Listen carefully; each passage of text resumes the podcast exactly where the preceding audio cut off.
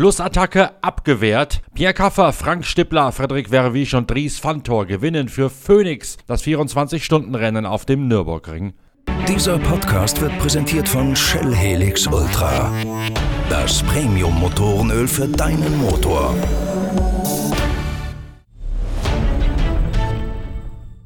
Der große Showdown zum Finale ist ausgefallen. Zu überlegen war das Phoenix-Team mit dem Fahrerquartett Pierre Kaffer, Frank Stippler, Frederik Verwisch und Dries Fantor im Endspurt des 24-Stunden-Rennens auf dem Nürburgring. Kevin Estre im zweitplatzierten Porsche hat alles versucht, den führenden Dries Fantor noch einmal einzuholen. Fantor allerdings hatte auf jede Offensive von Kevin Estre die passende Antwort parat. De facto hat Fantor den Franzosen am ausgestreckten gestreckten Arm verhungern lassen, denn schon früh nach den letzten Boxenstopps hat sich der Vorsprung von Fantor bei etwa 45 Sekunden auf den Verfolger im Mantai Porsche eingependelt und Fantor hat ebenso wie Kevin Estre eine Reihe von de facto Qualifying Chaosrunden aneinandergereiht, um ja sicherzustellen, dass Kevin Estre nicht mal mehr morgen Luft wittern konnte, geschweige denn den Audi vor sich jemals in Sichtweite bekam. Am Ende ist es ein Sprintrennen von zwei überragenden Piloten Piloten gewesen, bei dem Dries Fantor, der jüngere Bruder von Porsche-Pilot Laurenz Fantor, das Geschehen von der Spitze aus kontrollieren konnte, wenn auch nur mit enormem Einsatz und phasenweise ziemlicher Risikobereitschaft. Immer wieder hat sich gerade Fantor in Verkehrsgruppen verfangen und wiedergefunden und musste sich förmlich einen Weg durch die vielen Überrundeten freisprengen, während Kevin Estre deutlich mehr Glück hatte beim Überrundungsverkehr auf der gut 25 Kilometer langen Rennstrecke. Trotzdem war Fantor jederzeit in der Lage, Top-Zeiten rauszuhauen. Zeiten, die so schnell gewesen sind, dass das Mantai-Team bereits nach drei, vier Runden im letzten Turn eingesehen hat, das wird heute nichts mehr. Ein neuer Distanzrekord ist zwar nicht gefallen, 157 Runden, sprich 3984,368 Kilometer, hat das Team beim fünften Triumph von Phoenix Racing beim Eifelmarathon zurückgelegt. Kaffer, Verwisch und Dries Fantor haben damit zum ersten Mal das prestigeträchtige Rennen in der grünen Hölle gewonnen, während Frank Stippler hier bereits im Jahr 2012 erfolgreich gewesen ist. In der Reminiszenz des Rennens bleibt ganz klar festzustellen, dass Kevin Estre mit seinen Teamkollegen Earl Bamber, Michael Christensen und Laurenz Fantor den Sieg nur durch die 5,5-minütige Zeitstrafe für eine Geschwindigkeitsüberschreitung bei doppelt geschwenkten gelben Fahnen verpasst hat. Den letzten Podiumsplatz holten sich Maximilian Bug, Hubert Haupt, Thomas Jäger und Lukas Stolz im Black Falcon Mercedes. Hubert Haupt hat dieses Auto im Nachgang als das schnelle Backup für das AMG-Werksaufgebot Angebot bezeichnet. Und nachdem zuletzt in Nico Bastian ein Auto, das phasenweise mit einer etwas anderen Strategie ebenfalls mit Siegchancen behaftet zu sein schien, nach einem Dreher ausgeschieden ist, blieb es letztlich dem Backup von Bug, Haupt, Jäger und Stolz vorbehalten, Rang 3 ins Ziel zu bringen. Die letztlich beste Strategie beim Timing des finalen Boxenstopps hat das Team von Sven Schnabel hingelegt, also die Falkenmannschaft. Der BMW M6 mit der Startnummer 44 kommt deswegen auf Platz 7 ins Ziel. Phoenix Racing und der Schnabel Engineering Porsche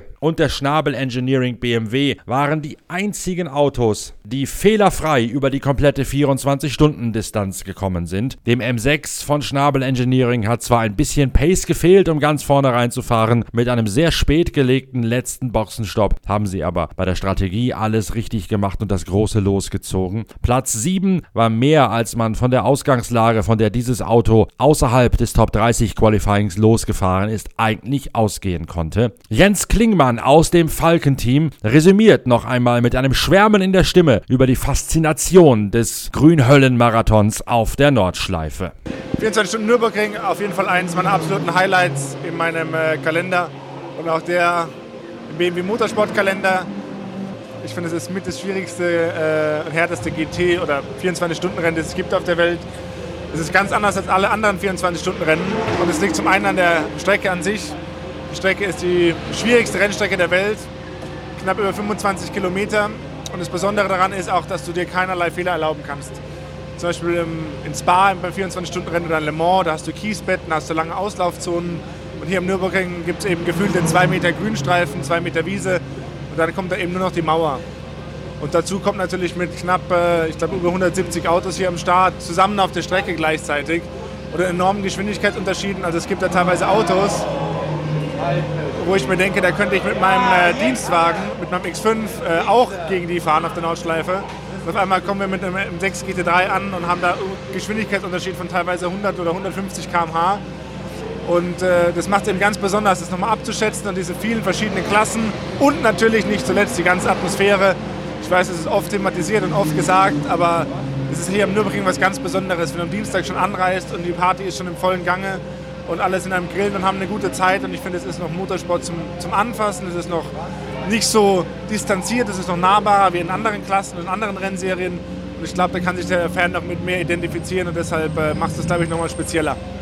Das Rennen in der Hocheifel bricht in diesem Jahr einige Rekorde, vor allen Dingen bei den Zuschauern. 252.000 sind insgesamt gekommen über die drei Tage hinweg. Und gerade am Samstag, aber auch am Rennsonntag ist es in der Eifel voll gewesen, wie schon lange nicht mehr bei einem 24-Stunden-Rennen. Die Folge davon auch ein heilloses Verkehrschaos auf den Bundesstraßen an den neuralgischen Zuschauerpunkten, wie beispielsweise dem Brünnchen längs der Nordschleife. Bereits der Anreise Reiseverkehr ist am Samstag in heillosen Staus erstickt und auch die Abreise am Sonntag zieht sich zäh wie Leder durch die Hocheifel hindurch. Wer heute Abend noch den Weg nach Hause antreten muss, der braucht auf beiden Wegen weg vom Nürburgring, links oder rechts von Start und Ziel abbiegend, unglaublich viel Geduld und darf mal locker zwei bis drei Fahrtstunden mehr einplanen, als bei normalem Abreiseverkehr eigentlich üblich wäre. Ein Großteil dessen führen die Veranstalter auf das feine Wetter zurück und das wiederum liegt maßgeblich am späteren Renntermin in diesem Jahr. Sonst findet das Rennen ja jeweils am Himmelfahrtswochenende parallel zum Formel 1 Grand Prix von Monaco und dem Indy 500 statt. In diesem Jahr hat man es aufs Fronleichnamswochenende gelegt, im Juni nach den 24 Stunden von Le Mans, sodass eine bessere Wetterprognose mit einer geringeren Regenwahrscheinlichkeit von Anfang an wahrscheinlich war. Genau das hat sich bewahrheitet bei Temperaturen, die heute teilweise über 30 Grad geklettert sind, sind auch die Reifen der einzelnen Autos an die Grenzen ihrer Belastbarkeit gekommen. Kevin Estre, der Verfolger, der letztlich vergeblich gegen den Phoenix Audi angerannt ist, hat auch deswegen bereits in der letzten Runde seine Aufholjagd endgültig abblasen müssen. Es waren schlicht zu wenig Körner auf den Reifen. Die Reifentemperatur und die Asphalthitze haben nicht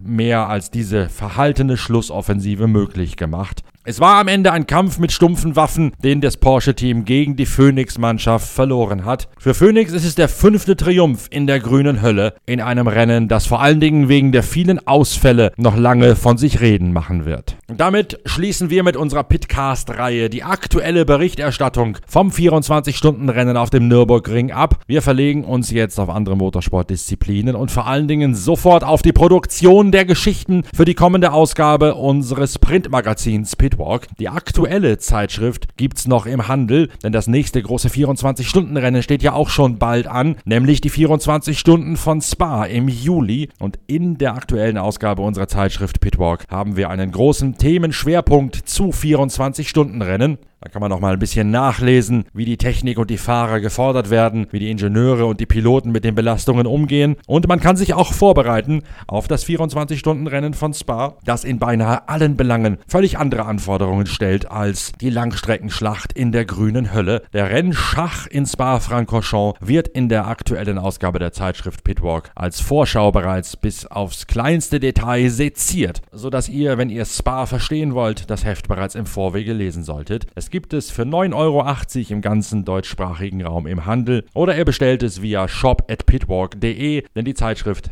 stellt die ideale Ergänzung zu den Podcasts vom vergangenen Wochenende dar. Ich hoffe, ihr hattet ein bisschen Spaß und Freude bei unserer Arbeit in der grünen Hölle und ihr dank unserer regelmäßigen Updates und unserer lockeren Talkrunden mit den Granden des Motorsports stets hintergründig informiert gewesen seid und immer auf dem Laufenden wart, was hier auf der Nordschleife passiert ist. Ich danke jedenfalls für die emsige Teilnahme und das eifrige Reinklicken. Wir haben es wieder mal geschafft, ganz nach oben in die Charts der Podcasts für Sport und Freizeit von deutschsprachigen Produktionen. Am Sonntag waren wir auf Platz 2 und das verdanken wir natürlich vor allen Dingen euch, unseren treuen Hörern. Und ich bin froh und stolz, dass ihr jetzt schon unsere noch immer junge Podcast-Reihe so ins Herz geschlossen habt. Macht weiter so, abonniert den Pitcast, teilt es mit euren Freunden mit Benzin im Blut, auf dass wir noch viele gemeinsame schöne Audioerlebnisse von Deutschlands erstem Online-Motorsportradio haben. Danke für die treue Begleitung während der letzten, während der letzten Tage hier in der Eifel. Bis bald, euer Norbert Ockenger.